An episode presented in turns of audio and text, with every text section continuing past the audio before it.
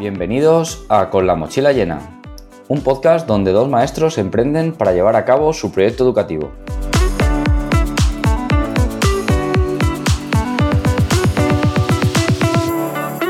En el episodio de hoy hablaremos del modelo de empresa y de la metodología que utilizamos.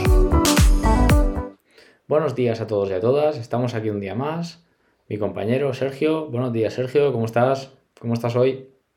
Hola Carlos, hola, muy buenas a todos.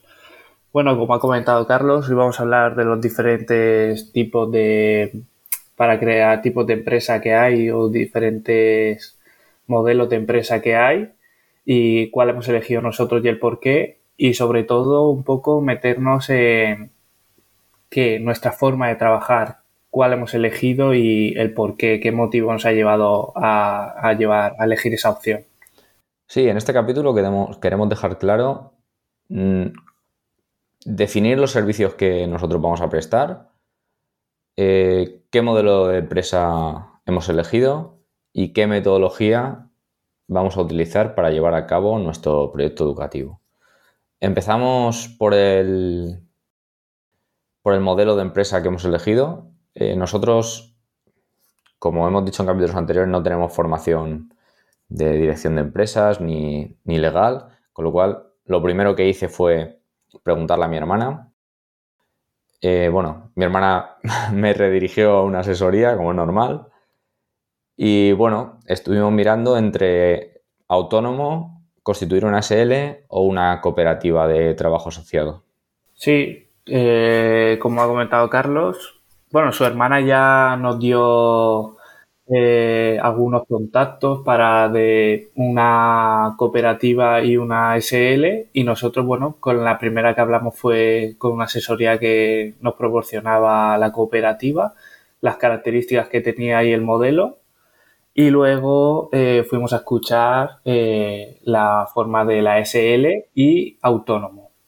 Sí, al final hablamos con una asesoría especialista en cooperativa de trabajo asociado pero esa figura jurídica para nuestra empresa, eh, por el modelo de empresa y por el tipo de actividad que íbamos a hacer, que teníamos que contratar a gente pocas horas, que, en nuestro modelo de empresa solo va a tener actividad desde septiembre hasta junio, con lo cual va a ser, van a estar nuestros trabajadores dos meses, bueno, nuestros trabajadores y nuestra empresa dos meses sin trabajar, pues nos decidimos por una SL, porque era lo que más la figura jurídica que más, em, que más libertad nos daba a la hora de contratar.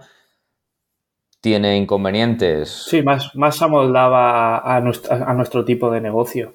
Claro, si tiene. La cooperativa tenía muchos beneficios a la hora de, de subvenciones, de el porcentaje que te quitan sobre el impuesto del beneficio, que en la cooperativa es un 8% y en la SL es un 25%. Pero bueno, eh, es que no había, no había otra manera. O sea, nosotros nos gustaba mucho el tema de la cooperativa por cómo trabajaban, por, o sea, cómo se llevaba a cabo la actividad. Pero bueno, autónomo no era, no era, no era viable, porque éramos dos y como autónomo tú eres una persona individual y los, tus colaboradores te facturan, ya éramos dos, con lo cual eso no podía ser y nos decidimos por una SL. Sí, al final, después de hablar con las diferentes asesorías, yo creo que lo hablamos mucho. Como hemos dicho, volvimos a preguntar a más gente para ver qué les parecía, qué nos aconsejaba y yo creo que todo el mundo nos aconsejó lo mismo, que hiciéramos una SL ya que éramos dos y empezáramos ya desde cero con, con ese tipo de empresa. Sí, bueno, ya, ya que tenemos, ya teníamos la figura legal, constituimos una SL y ahora lo que había que definir era qué íbamos a hacer. O sea, en, episodios anteriores hemos hablado de que nuestra idea de negocio, nuestros servicios estaban un, un poco borrosos, difuminados, no sabíamos si ir más por una academia, si ir más por eh, tema de formación de, en psicología, en, y bueno, pues un poco nos pusimos a perfilar esos servicios que íbamos a dar, ¿no, Sergio? Hmm.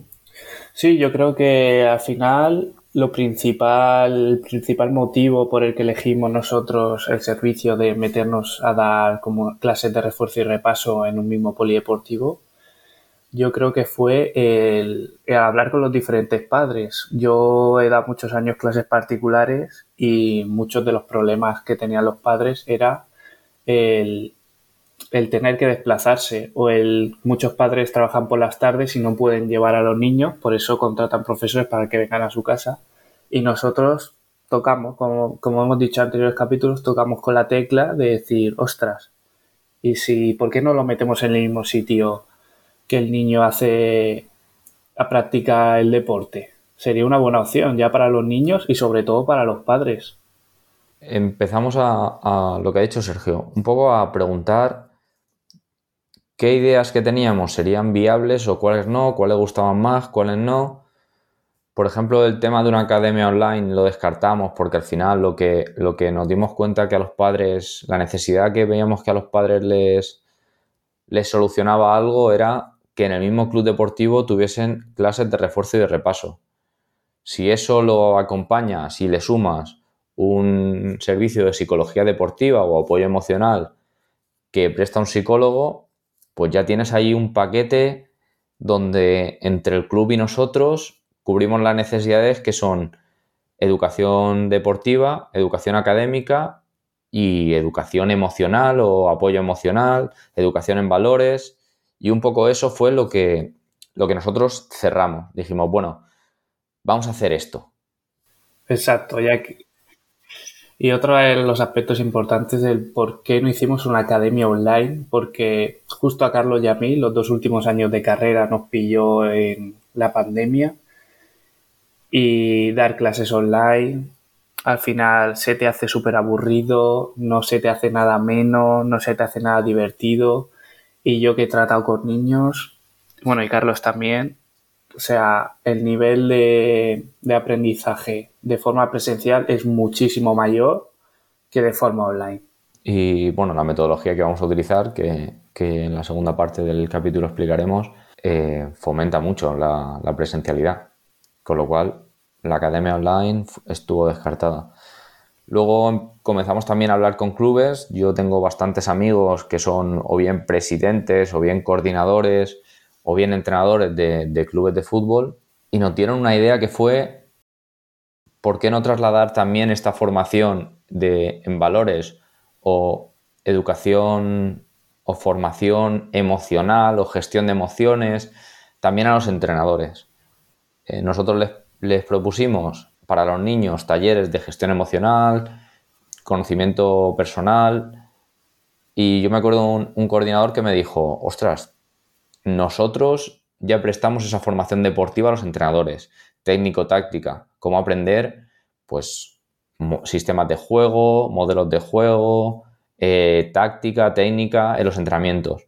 A nosotros nos vendría muy bien que vosotros, a través de vuestro psicólogo, formaseis a nuestros entrenadores en aspectos que nosotros no controlamos, como son la gestión de emociones, la cohesión y dinámicas de grupo, la mediación, ante algún conflicto, porque sí que es verdad que el, fútbol, madre mía tú, el fútbol formativo eh, tiene esas carencias. Hay, hay, chavales jóvenes que llevan equipos y no tan jóvenes que llevan equipos de fútbol de, niños de 8, 9, 10, 11 años que están en ese proceso de aprendizaje que no tienen ninguna noción eh, educativa. Y para mí eso es una carencia muy, muy grande del, bueno, para mí y para nosotros, del fútbol formativo. Sí, como hemos comentado, al final Carlos y yo hemos jugado muchos años en fútbol, por eso con las primeras personas que hemos hablado gente de fútbol, yo creo que Carlos y yo lo hemos vivido. Al final es súper importante que en un vestuario el clima sea un clima positivo, un clima donde vayas y te lo pases bien, donde vayas a entrenar y disfrutes a que no sea un vestuario, porque todos hemos pasado por vestuarios donde hay momentos, ¿no? Momentos difíciles que a lo mejor hay problemas, hay conflictos entre compañeros. Entonces, bueno, nuestro taller también iba enfocado eh, a ese aspecto, a que sobre todo ya no el poder solucionar esos problemas, sino el intentar encontrar una solución antes de que el problema aparezca. Que creo que eso es muy importante y creo que es un valor importante que le vamos a dar a, los clubes, tanto de fútbol como en deporte en general. Sí, sí, al final los entrenadores son los, los que dirigen los equipos de fútbol. Y buena parte de que haya un vestuario positivo, un ambiente positivo en el vestuario, es porque el entrenador transmite ese ambiente positivo y sabe gestionar todas las diferentes, todas las diferentes personalidades que existen dentro de un vestuario. Pues un poco Exacto. que los entrenamientos tengan más herramientas para lograr ese clima positivo para los chavales. Bueno, una vez definido lo que nosotros hacíamos, que es clase de refuerzo y de repaso, educación en valores, apoyo emocional para los jugadores dentro del mismo club de fútbol, Sergio y yo nos encontramos con... El centro deportivo. Sí, o centro deportivo. Sergio y yo nos encontramos con un problema que era, los dos sabemos, o somos expertos por lo que hemos estudiado, por nuestra formación, eh, del tema de la metodología, de cómo trabajar con los niños, cómo conseguir esos objetivos, pero ninguno de los dos tenemos, como hemos dicho antes, tenemos formación empresarial y no sabemos llevar una empresa. Con lo cual nos dividimos, llegamos a la conclusión de dividirnos la empresa en dos. Sergio se ocuparía de todo el tema metodológico, crear materiales. Sí, crear materiales, actividades, distintas dinámicas eh, de grupo, dentro de clase, fuera y Carlos de todo y Carlos al final decidimos que llevara el tema de toda la contabilidad, empresa, eh, un poco más lo que es el tema que no es tema de dar clase. Y yo creo que eso lo decidimos también porque yo aparte de que ya había llevado varios años dando clases particulares, Carlos también podía dar esa función. Lo que pasa que, vamos a ver, Carlos tiene a su hermana de la que puede tirar mucho respecto a dudas, respecto a eh, problemas que vayan surgiendo, la tiene a mano todo el rato y bueno, al final también sabía mucho más del tema empresarial, aunque sea poco, pero ya sabía poco más que yo del tema empresarial, entonces decidimos dividir así la empresa.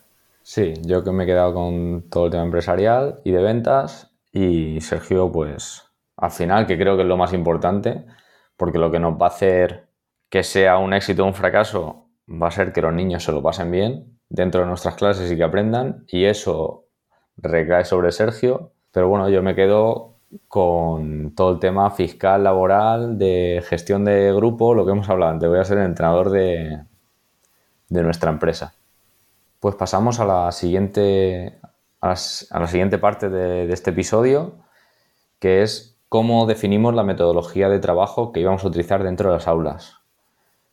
Eh, tanto Sergio como yo, eh, como ya sabéis, hemos acabado la carrera hace 5 o 6 meses, hemos visto multitud de, de metodologías de trabajo dentro de las aulas y nosotros ya desde un principio pensábamos que la metodología basada en la gamificación era muy motivante para los alumnos, pero justo yo he estado trabajando en un colegio de aquí de, Campello, donde tres maestros implementaban un proyecto educativo basado en las TICs y en esta metodología de gamificación destinado a altas capacidades.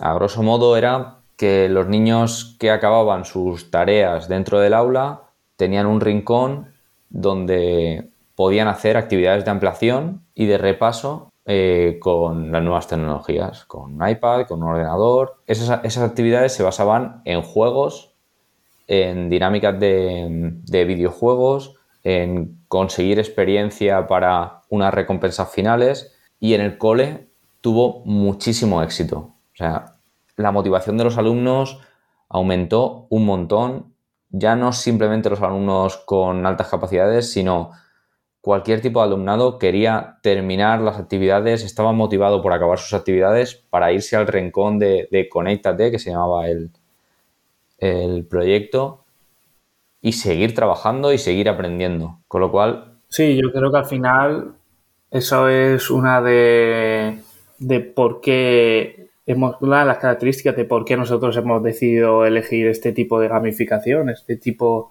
este tipo de metodología, la gamificación. Al final nosotros, como ya ha dicho Carlos, hemos terminado de estudiar, hicimos prácticas y nosotros somos de los que pensamos que el colegio hay que ir a pasarlo bien y a divertirse, ¿no? Y aprender. Y, y aprender, por eso utilizamos la ramificación, que al final es utilizar mecánicas de juego en entornos o aplicaciones no lúdicas. Y como, ha dicho Carlos anteriormente, tiene un montón de ventajas y características, que es lo que ha dicho él. Aparte de al alumnado al que es en este caso el proyecto conectativa dirigido, involucra ya a todo tipo de alumnado, motivas a través de la competitividad, eh, desarrollar la creatividad, eh, la capacidad de resolución de conflictos. Yo creo que era muy importante, lo vimos súper bueno, una dinámica, que, creemos que podemos montar dinámicas súper chulas y es por eso que hemos elegido esta, este tipo de metodología. En este caso, el proyecto de Conectate utilizaban eh, la aplicación de Classcraft, que al final es como meter a los niños dentro de un videojuego en el que tienen que conseguir misiones, hacer actividades, resolver problemas a cambio de recompensas y ellos podrían utilizar diferentes poderes que le otorgaba el profesor para lo que ha dicho Carlos, conseguir mundos, seguir avanzando. Es eso, meter una metodología donde los niños aprendan de una forma eh, mucho más lúdica al final, como hemos comentado Carlos y yo muchas veces, el momento en el que el niño está jugando es el momento en el que está prestando una mayor atención en esa actividad. Sí, y otra de las ventajas de la gamificación es que sencillo, bastante sencillo, involucrar tanto a las familias como a los entrenadores como a los niños. Entonces nosotros con nuestro proyecto educativo no nos queremos quedar solo con la parte académica de, la faceta del niño. Queremos unir, queremos unir, unificar. Claro, queremos unir, unificar tanto la faceta académica como la faceta deportiva, como la faceta personal en casa del alumno. Y esto a través de la metodología de gamificación es, es fácil. Utilizaremos también otro tipo de metodologías y dinámicas, no todo va a ser basado en gamificación nuestra idea es que los padres, bueno, padres, madres, familias, se involucren en ese proceso de, bueno, el que, hemos hablado antes, de unificar todos esos aspectos del niño y eso lo utilizaremos pues a través de metodologías como puede ser el, aprendizaje basado en proyectos, el... ¿Cómo era, Sergio? Se me ha olvidado, siempre lo digo mal. Sí, los grupos interactivos. Eso es. Y lo que has comentado, al final darle importancia también y valor a la familia, ¿no? Al final, cuando nosotros éramos pequeños y sobre todo ahora los alumnos, cuando tus padres, tu familia, cualquier familiar o amigos incluso se intervienen en la faceta educativa, te ayudan en el aprendizaje, es mucho más motivante, ¿no? Al final cuando un padre viene al colegio a dar una charla, a, dar cualquier tipo de actividad, eh, los niños están súper ilusionados, ¿no? Es, mi padre quien va a venir hoy a darnos esta charla. Para los niños es una satisfacción increíble. Y al final queremos meter eso en, en nuestra. Y para los padres, para los padres o para los familiares también ver que los niños y las niñas aprenden a través de ellos yo estaba en dinámicas de, grupos interactivos y a, los familiares se les llena el pecho porque ven que, ostras, estoy enseñando ya no solo a mi hijo o a mi hija, sino a toda una clase. Y eso también es tanto bueno como para las familias como bueno para, para los niños. Exacto. Y sobre todo dejar claro que no vamos a meter a ningún padre a que le tenga que explicar este problema de matemáticas, le tenga que explicar esto de esta asignatura, no, van a ser tareas sencillas que todo padre va a poder realizar o que se le va a dar una serie de instrucciones o mecánicas para poder realizarlas. Bueno, pues llegamos ya al final de, este episodio y, y como todos los episodios vamos a hablar de recomendaciones para elegir el modelo de empresa y vuestro y definir vuestros proyectos o servicios o productos para llevarlos a cabo. En primer lugar, como recomendación, y es lo que nosotros hicimos, escuchar a la gente que te rodea, a la gente que te quiere. Seguramente sean los más críticos, los que más palos te den, pero también seguramente sean los más realistas. ¿No, Sergio? Exacto, al final lo que te, tus padres, por así decirlo, tus padres, tu familia, tus amigos, la gente que te conoce, va a querer lo mejor para ti. ¿Y, para qué? Mentirte, ¿no? ¿Para qué mentirte para que luego te salga mal y no tenga ningún tipo de realismo lo que vayas a hacer? Sí, también os digo que si vosotros tenéis una idea clara y lo que lleváis, lo que queréis llevar a cabo lo tendré, lo tenéis nítido, para adelante. O sea, que no digan, Sí, por supuesto. Esto no se puede hacer, esto no sé qué. Al principio yo creo que, bueno, yo tengo una experiencia estando en la piscina y, unos amigos me dijeron, esto va a ser una castaña. Aún no se ha probado que sea una castaña no, pero por el feedback que nosotros estamos teniendo, tiene buena pinta. En segundo lugar, esto también tiene otro beneficio, escuchar a la gente que te rodea tiene otro beneficio que es que puedes coger ideas. O sea, pongo un ejemplo muy claro. Nosotros no veíamos soluciones a lo de dar las clases en el mismo centro educativo si esos centros educativos no, disponían de espacio.